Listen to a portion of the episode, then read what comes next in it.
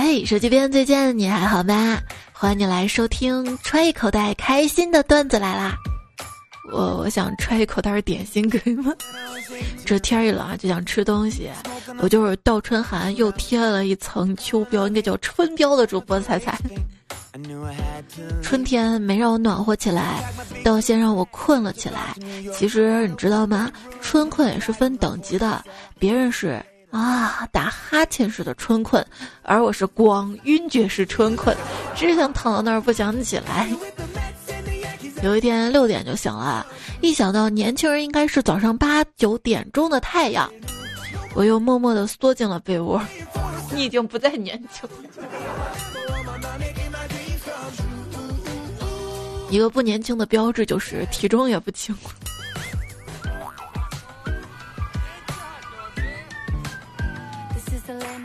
就是在不想上班的日子，你有没有跟我一样，醒了也不起，硬是把手机里每一个 A P P 刷一遍才起来？我就发现，如果说你醒得早的话，一定要先去把朋友圈那些人发的矫情文字刷一遍，非常有意思，一定要早点看，不然晚了他们就删了。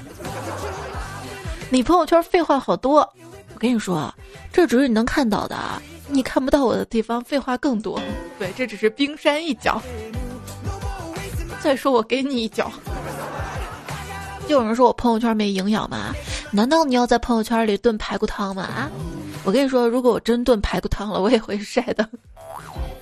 当看到别人在朋友圈里晒歌的时候，真的会有人在朋友圈听歌吗？当我在朋友圈分享歌曲的时候。各位都来欣赏我的爵士品味吧。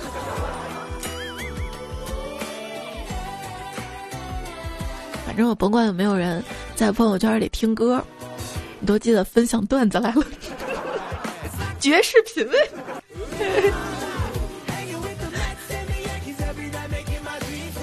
那为啥看到这四个字想到了鸭脖？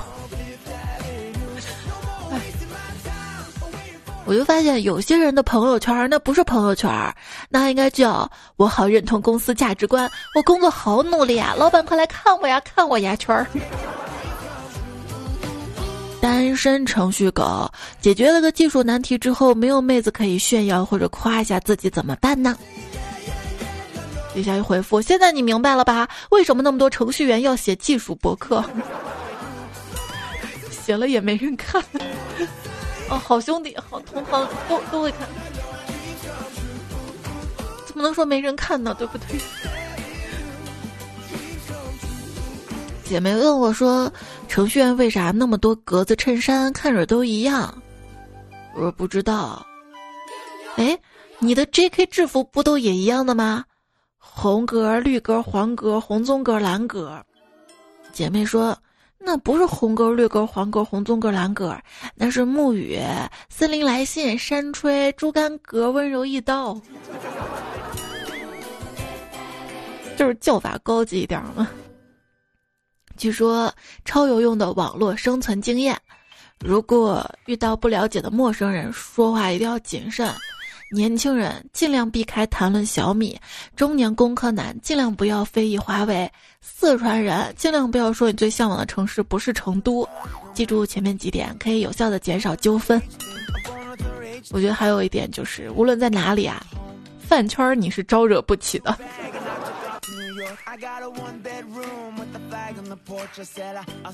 有位朋友说，我非常的讨厌“轻奢”这个词儿，在我内心基本上等同于瞎装逼。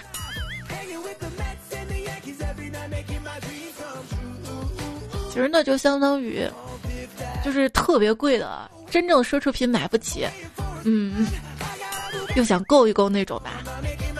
但是直到我那天看到有一个招牌上写着。轻奢麻辣烫，这是什么玩意儿？不是说这些吃的本来就分等级嘛？冒菜、麻辣烫、火锅，对吧？听说麻辣烫又是个啥？上集我们还说了啊，就是前两天涨价都快涨成奢侈品的海底捞，最近呢道歉并恢复了价格。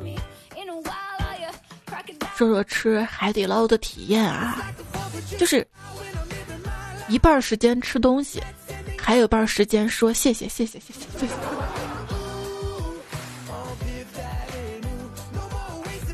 很多人啊，在疫情封城期间，经常会说，解封了要吃火锅、吃烧烤、吃毛肚。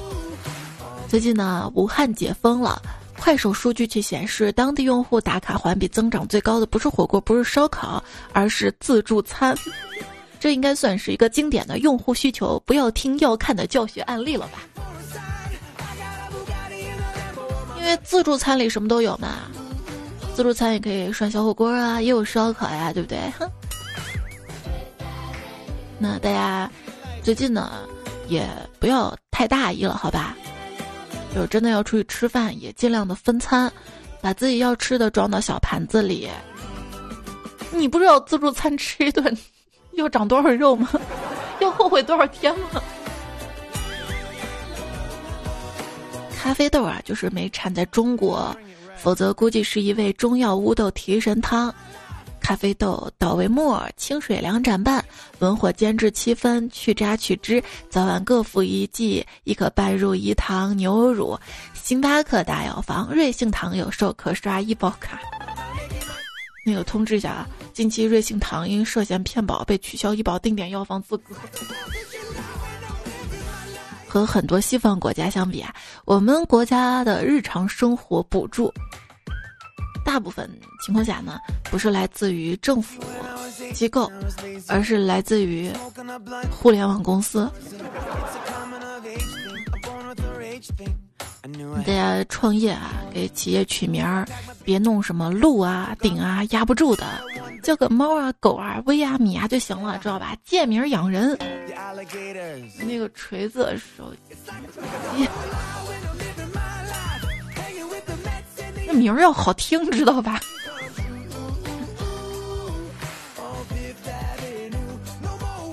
有人拿美国咖啡摄入量跟中国比。发现啊，在中国咖啡是一片蓝海，那在我们国家豆浆摄入量跟美国比，发现豆浆是一片蓝海。别拦我，我发现下一个风口，我要去美国卖豆浆。这不之前说段子吗？那咖啡也算是一种豆浆了。我们要的是咖啡因，知道吧？中国的咖啡因摄取从哪儿摄取的？是从茶摄取的，所以应该卖什么？不是豆浆，是奶茶，奶茶，各位。怎样 喝奶茶不长胖呢？喝前摇一摇，让奶茶替你运动，这样就会消耗掉多余的卡路里了。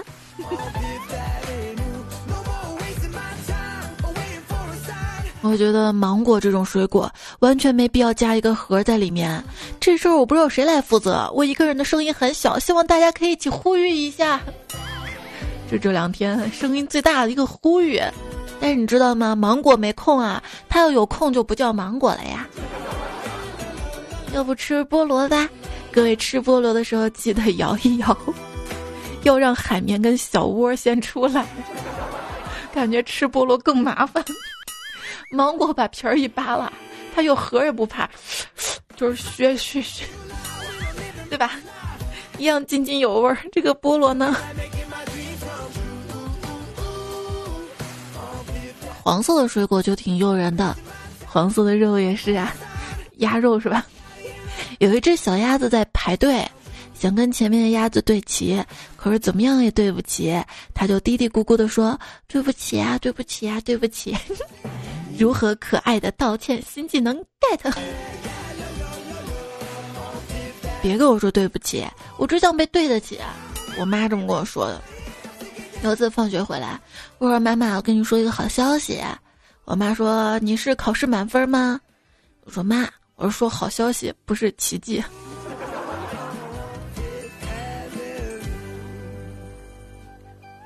过年见到小侄女了，我说的第一句话就是：“考的怎么样啊？”我要把这种痛苦一代一代的传承下去。小侄女说：“我跟我男朋友都没考好。”哎，姑姑，你男朋友呢？我。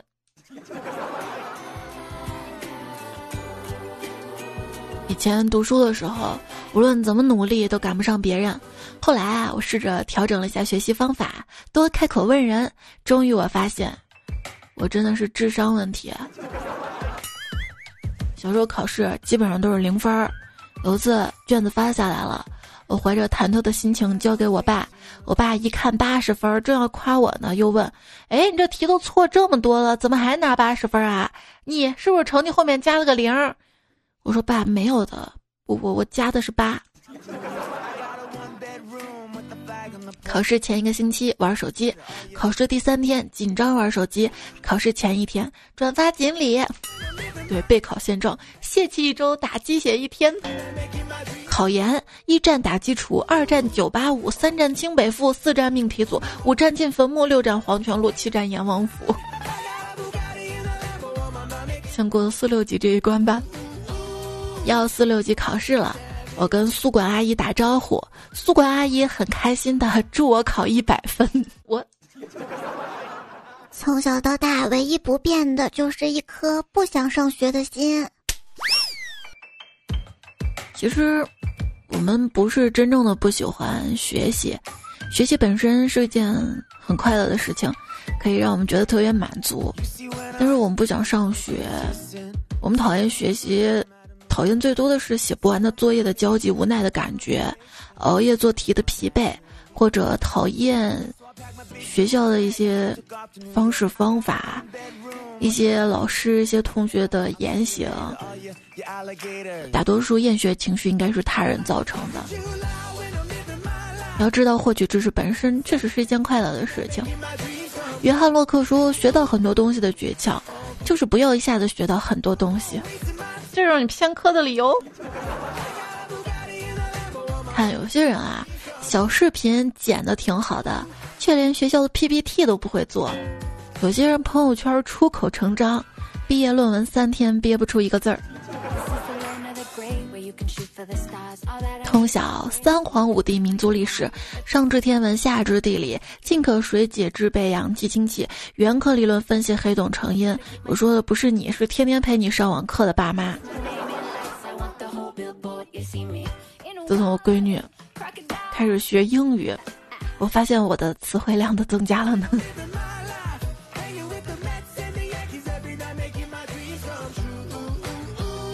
外甥女儿学校没有复课，她愁眉苦脸跟我说：“小姨，上学还有体育课呢，这天天上网课的不能出去玩，在家不是上课就是写作业，我受不了。”我摸着她小辫儿，笑着说：“疫情快过去了，作业等你长大以后就没了。”她突然大哭：“那然后我还得辅导我孩子写作业。”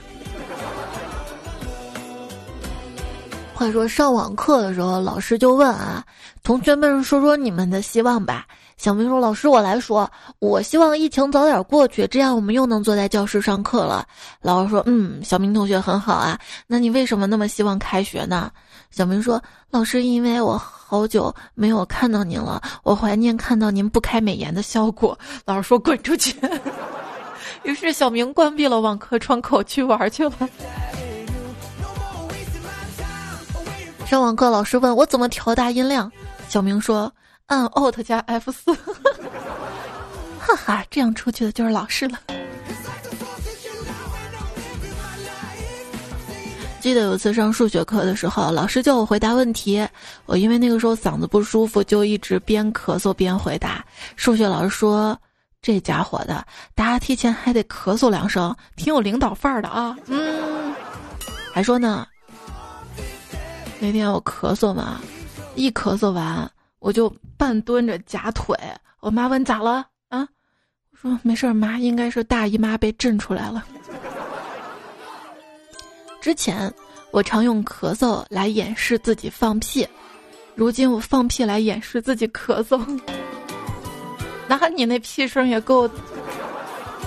以前啊，在教室上课的时候，最大的尴尬是什么？怕放屁出现屁声，现在是上网课最大的尴尬是，怕出现 Timmy，Timmy 一响，老师白讲，火箭一刷，等着被罚。说游戏存档要存好多次的小孩，长大之后也会连续锁好多次车门。不，我不一样，我小时候买不起游戏，长大了买不起车。路上堵车，实在憋不住了，就拿出矿泉水瓶解决了，不料却引来了其他司机的一阵嘲笑。笑我干嘛呀？我破口大骂道：“笑什么笑啊？瞧不起骑三轮的是吧？”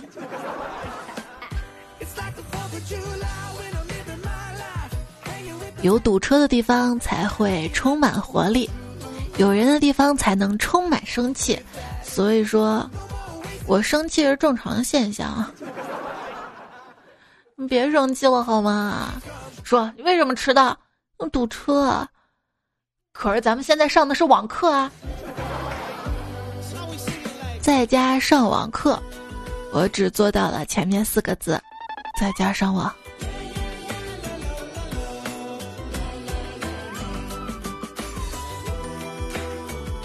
朋友分享上网课时的状态：每天上课等老师说签到，签完立刻分屏游戏刷剧，学习五分钟就感觉累了，上课不发言，群里狂刷屏，被点名迅速上度娘查找，下课直播页面快速关闭，一边担心什么时候开学，一边又紧张的玩手机，寒假作业到现在都没有写完。就是，彩票橘子仙女说夏天都到了，寒假作业还没写完呢。就是，现在上网课，天天老师布置这么多作业，哪有时间写寒假作业呢？哎，学着学着，手机就自动跳到手里了；听着听着，就发现自己盖着被子躺下了；上着上着，就发现自己已经睡醒一觉了。随便了，反正网课还能课后补。哼，嚣张的我。最后呢？语文不会，数学很累，生物颓废，物理心碎，英语没背，化学很醉，痛彻心扉，欲哭无泪，节操全碎，全都不会，如同积累食之无味，开学考试指定得跪，这叫啥？网课摸鱼一时爽，开学考试作文忙？现在越嚣张，临近开学越紧张。你看这些句子都挺好的，但是我硬不敢拿来做标题。我还记得上一次讲网课的节目播放量是多么的惨淡，由此可见大家对网课的抵触心理啊。多年后的某一天，一个大学生在田里干活，他的孙子跑过来跟他说：“爷爷，你们学校开学了。”大学生摆了摆手说：“不信谣，不传谣。”大学生逐渐厌倦待在家里的原因，明明人在家中，但点个外卖、拿个快递，却要偷偷摸摸的像做贼。哎呦，你还有钱点外卖？你还有钱买东西？我想开学的原因就是，开学之后才有生活费啊。那个不开学也行，你让我们回学校拿趟衣服吧，我保证去去就回。没有衣服，要不我买两件新的、漂亮的、潮的。各位爸爸妈妈、各位家长们，给孩子买两件衣服、鞋子吧。想买衣服、鞋子吗？感谢黑猫对本期节目的大力支持，选购精品鞋服，添加微信号六六四八四二五八八六六四八四二五八八。学校空荡荡，网课在人间。晚上睡觉前的我，明天一定要努力一点点，进步一点点，把之前计划做的事情做一点点。人生不能这样荒废，需要打起精神，让生活充实一点点。第二天早上的我，哎，我今天要干啥来着？哦哦哦，点奶茶。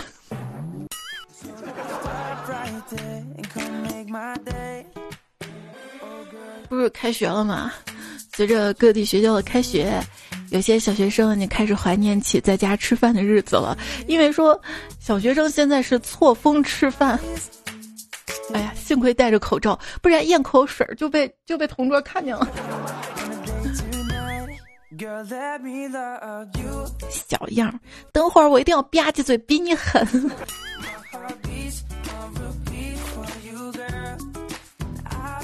趁假期去看守所找一个在那儿工作的同学玩，发现那儿一个小号里关着一个目测十岁左右的小男孩。我就问同学：“这么小的孩子怎么会出现在这儿啊？”同学跟我说啊，那是所长的儿子，一到放假基本就关到这儿写作业。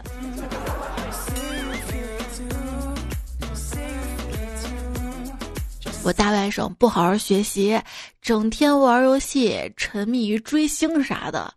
我姐为了让他体会一下干活的滋味，大中午带他下地干活，干了没一会儿，他热的没精打采的。我姐问他地里热吧，谁知道他前一秒还半死不活的，突然一个机灵问道：“哎，地里热吧？哪儿呢？哪呢？”你们想听杀猪声吗？嗯，他家地里有。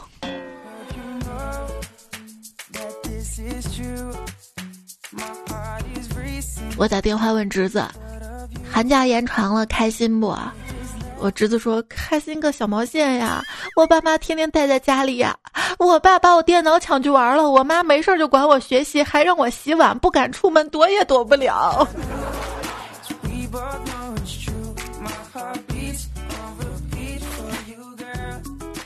当代的孩子们真惨，在家沦为一个没有感情的洗碗机器。每天只能靠洗碗干活维持亲情这样子。哎，就是这句话本来是谁说的？打工是不可能打工的，这辈子不可能打工的，每天只靠偷点电瓶车维持生活的样子。他出狱了，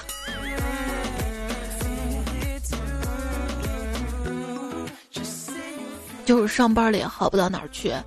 现在还有很多朋友在家办公嘛。就有人说，我之前觉得在家办公是真的爽翻，在家办公三天之后发现，爽翻的只是居家，并不是办公。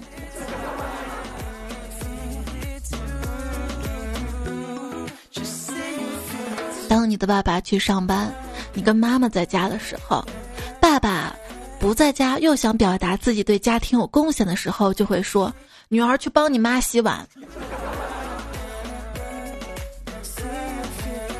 不用你说，我妈都会说的。今天肚子疼上厕所，刚蹲下，我妈就说：“女儿，你帮我拿凳子。”我说：“妈，我上厕所，你等会儿啊。”十秒钟，我妈又叫我烧水。我说：“妈，能不能让我安静上厕所啊？”我妈立马火了，说：“长大了你就嫌弃自己妈妈了。”妈，我只想安静的上厕所。至少在公司躲到卫生间的时候，你的部门领导他不会这样子让你，对吧？现在我有孩子了，我要传承。玩手机，我说：“宝贝儿，你帮我去冰箱拿个饮料。”迷你彩说：“自己事情自己做。”嘿，我只好自己去拿了。过了一会儿，他想吃苹果，妈妈，我想吃苹果，给我削个苹果。我说：“你不是说自己的事情自己做吗？啊，自己削。可是别人的事情要帮着做呀。”嘿。现在小孩逆天了。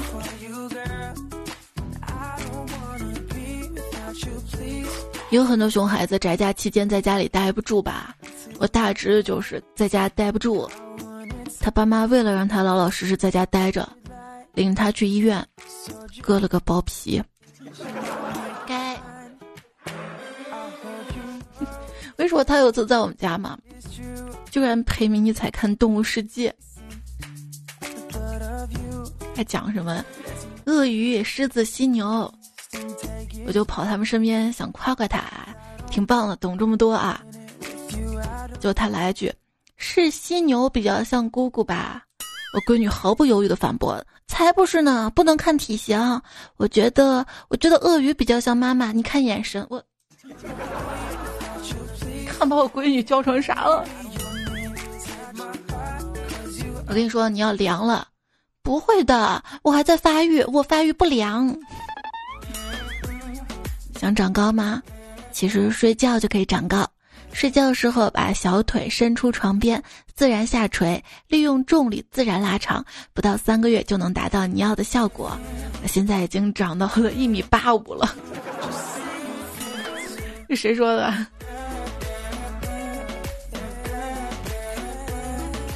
需要吗？对，微信出夜间模式，跟你有关系吗？晚上有人跟你聊天吗？还不早点睡。别人发微博，没有人喜欢我。五分钟之后收到一百个私信，五个转账记录，底下评论上千人发：“宝贝儿，你怎么啦？”我发，没有人爱我。底下五点赞一评论，确实。我跟你说。四重的肯定表示否定，比如说是是是，你说的都对，是是是是是，晚上发什么誓都没有用，明天天一亮，你还是会去找他。很多人只是看起来长大了而已，学着别人的样子努力工作，学着别人的样子追求金钱地位，假惺惺的希望人生步入正轨，而实际每天人出门之后，灵魂都还是窝在被子里看动画片儿。没有在知乎上看到一个妈妈提问吗？我儿子十九岁还爱看动画片儿，是不是有问题？我们都是这样吧。说一个人成年的人格是被社会过滤的儿童人格。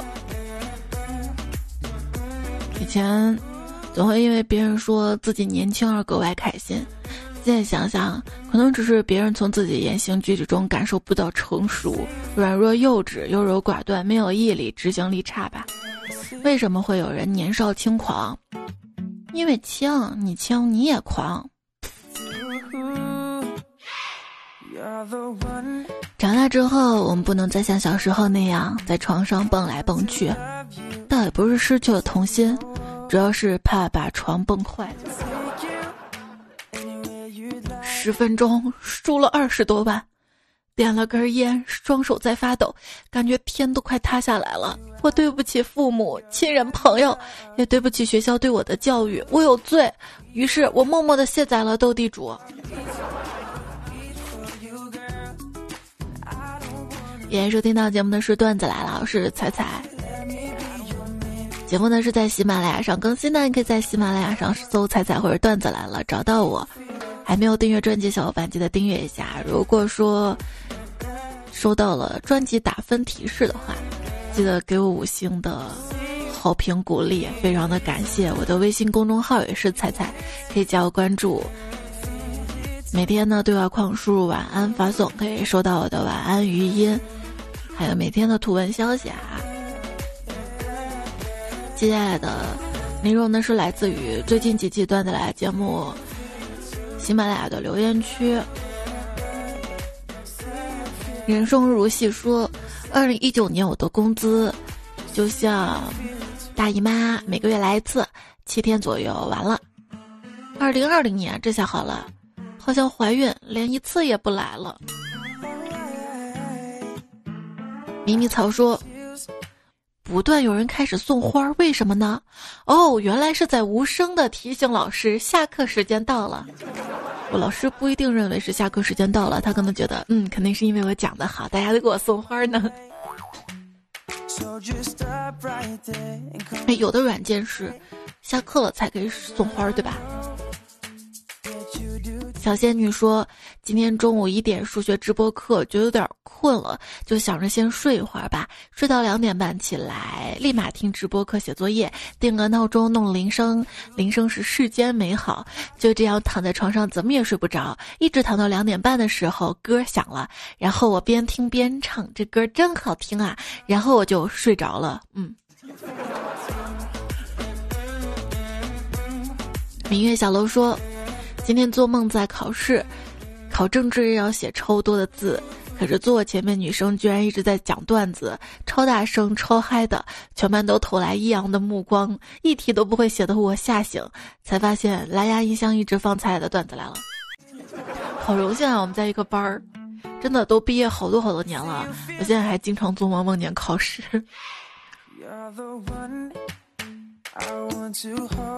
啊，记住，有一次同学上网课，他正在跟女朋友聊天儿，结果老师正好把他的聊天界面切到了直播上，瞬间炸了。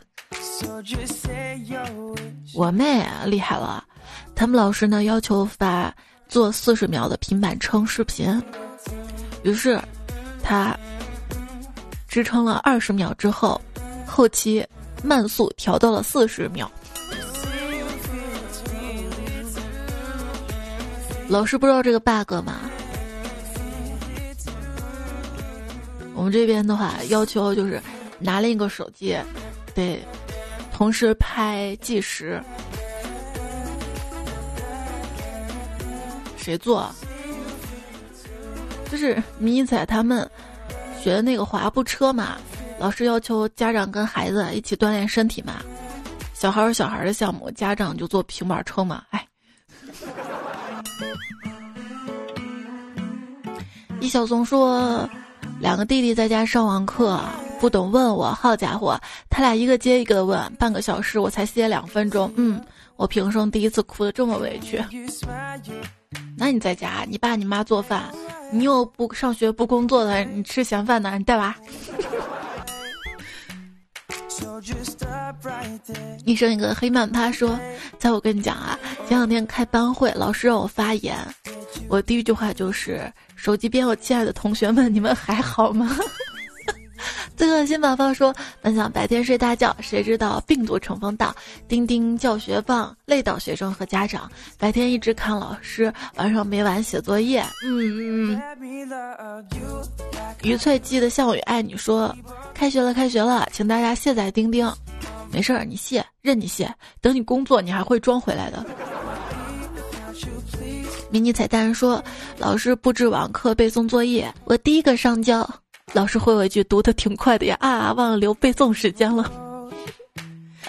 关于背诵抽查嘛，黑暗中的小喵爪，他们上网课，老师抽查背诵的时候，他就比较聪明。老师让手捂着眼睛，他就专门手留了条缝，看着背着。背完之后啊，他就跟闺蜜打字嘛。然后他说：“我打字慢，喜欢语音转文字。”于是就跟闺蜜很自豪的用嘴说出了我的作弊过程，但是我不知道我没有关麦啊，隔着屏幕都感觉到无限的尴尬。然后老师说：“你咋还作弊呢？” 同学笑疯了，我一个人尬了一节课呀。所以不要嘚瑟太早啊，你们俩都是啊。一生一个黑曼巴说。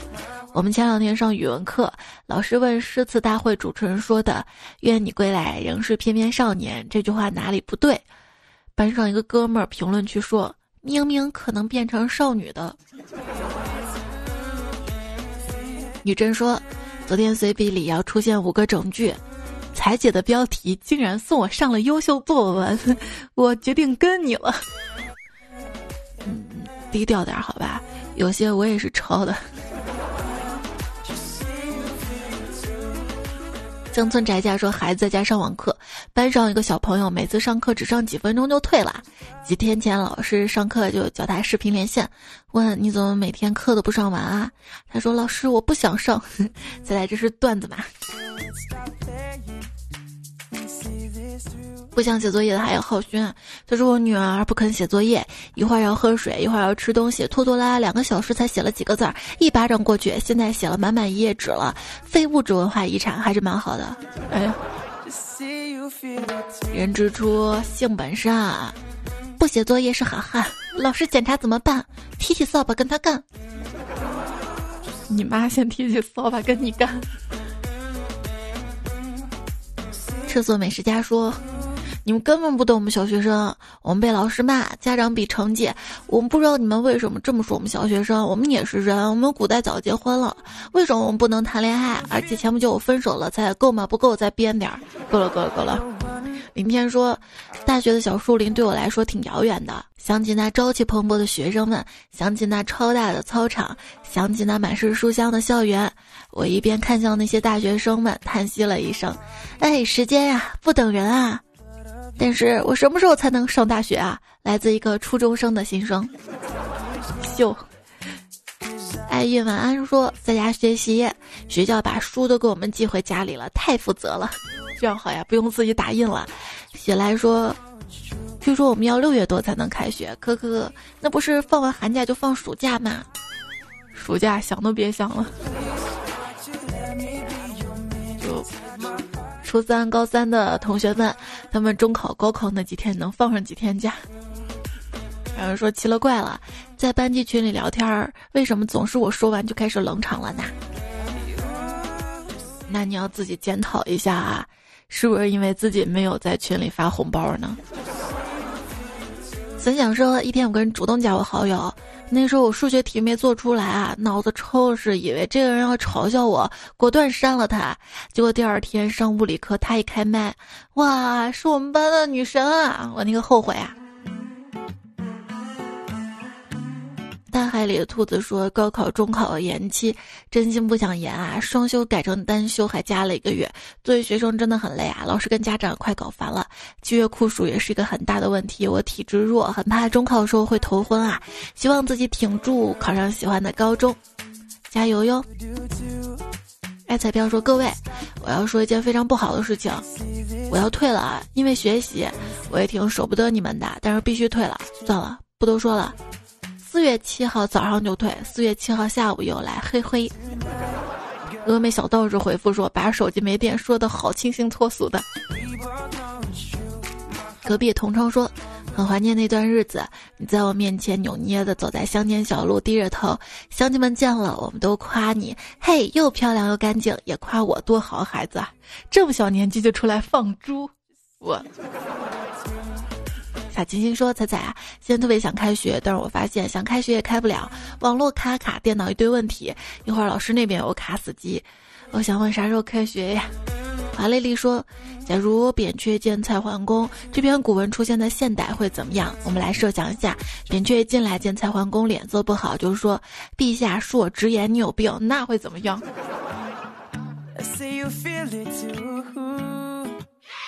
明天说段子说，两耳不闻窗外事，一心就想听彩彩。古有飞鸽传书，今有彩彩开心。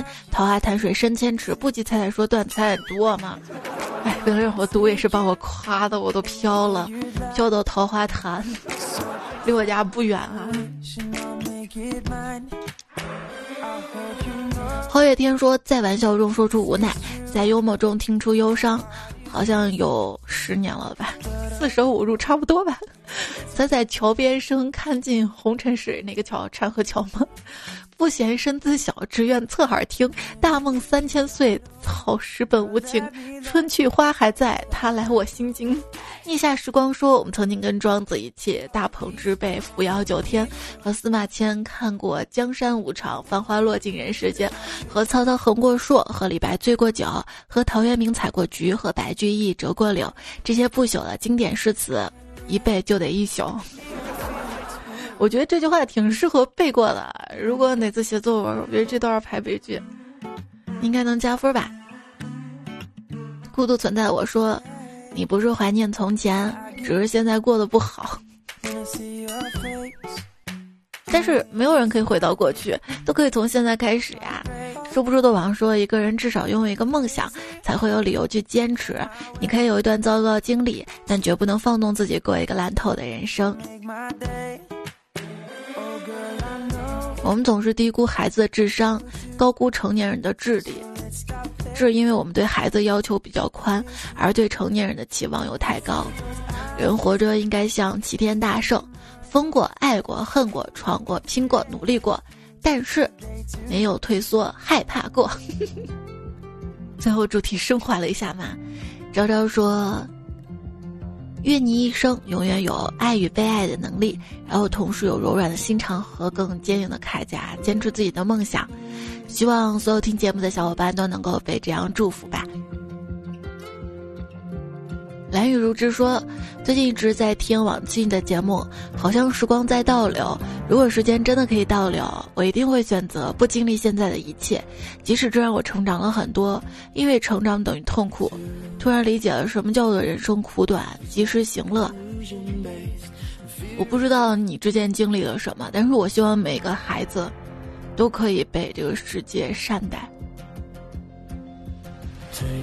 阿姨说，初中丢了的朋友，今天一个意外的巧合，以为他遇到事儿了，太担心就联络了一下，才知道这么多年没联系，都互相以为对方不想理自己，又哭又笑聊到现在，互道了晚安，现在开心的睡不着。段友们勇敢点，迈开第一步，别留遗憾，或许你跟他之间就差主动这一步了。大家可以主动在留言区里对我表白啊！李运锦时说：“为什么听段子的时候感觉彩彩只属于自己，可是到了评论区才明白自己只是其中一名彩票，微不足道。不知道大家有没有这种感觉？你说你这一百多斤的，怎么可能说自己微不足道呢？喵喵咪路说：“我有个搞笑的事儿想分享给你，就想哪次抢到沙发告诉你，这样你就更容易看见了。可是都已经三期了，评论每次我看到都好几百了，啥时候能发我这个搞笑故事呢？我跟你说，真的，等你看到你是沙发的时候，等你把这个故事答出来的时候，你又发现你已经不是沙发，你啥时候发都行，知道吧？沙发沙发，啥时候发都行。”我都能看到了，花了呼吸说：“昨晚梦到你了，梦到我躺在床边听你的段子入睡，刚准备睡着就被你的背景音乐吵醒了。猜你陪我第二层梦境，差点就可以去盗梦空间了。盗梦空间人也有有背景音乐的。”图姐爸爸说。就是喜欢你，就像小时候吃辣条不看日期，就像我爸打我从来不需要理由，风不快，年纪不大就靠脸吓人。我五岁靠着我的眼皮儿吓遍十里八乡小丫头片子，就是那样把眼皮儿翻着玩嘛，这样其实挺危险的。希望小孩子不要再模仿了啊！沉默的青蛙小姐说：“跟小贝过不去，恶婆婆即视感才是你们。”不，怎么可能是我呢？我这辈子都不可能是婆婆呀，我是丈母娘。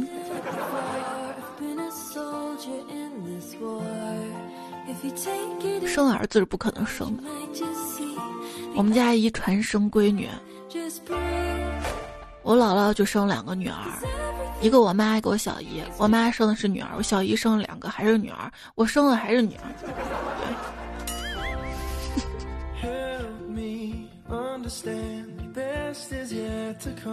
爷爷爱彩彩说：“以前不觉得如何，因为疫情，在过了老长老长寒假，才觉得父母在不远游，游必有方，有天大的道理。所以多帮妈妈洗碗是吧？”林寒雪彩的闺蜜说：“彩，自从我知道电脑上可以点一大排小红心，我也点了一大排，我也想吃大排档，我请你吃大排，随便。”是一个符号，他说想问一下，那个超级听友头衔怎么得到的？好酷啊！就是单身狗不为奴得到了吗？我看了一下规则，应该是要多留言，多多留言就有头衔。路人柠檬心说，在我从身无分文听到现在负债累累，是因为没留言吗？什么债呀？你不在。臭花肉主说：“如果抢不上多多留言前排，那总能抢上多多点赞的前排吧？谢谢你的支持啊！”还有东印养猪场说：“不读我昵称是因为太绕口了吗？再不读我就不跟你说晚安了。不是我读了的话，段友们的猪肉能打折吗？那我这有猫粮，卖猫粮的迷恋说：‘猜你养猫吗？送你点猫粮，表示对节目的支持。’我可以养猫的。”上期节目还看到为什么只能二十字昵称？看见看见，才死忠粉，留了藏头诗啊。贝彤说，在开学就高三啦，感觉好突然啊！曾经对他诺言也作废了，现在只希望好好学习，考一个好大学，加油！是我看到句特别励志的话，分享给你：几百张聊天记录。不如两张一模一样的录取通知书。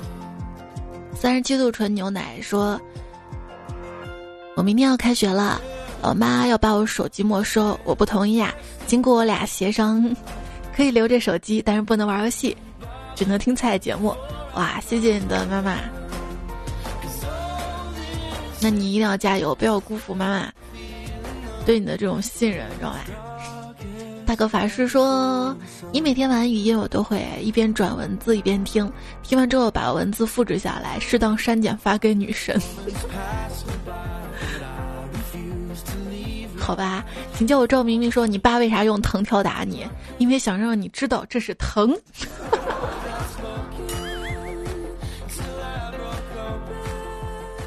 也谢谢昵称迷你彩 plus，七仔坚实。”重走青春三十，彩彩放心飞，于真彩家兔，在上节目留言对我的支持，也希望你们加油，都棒棒的。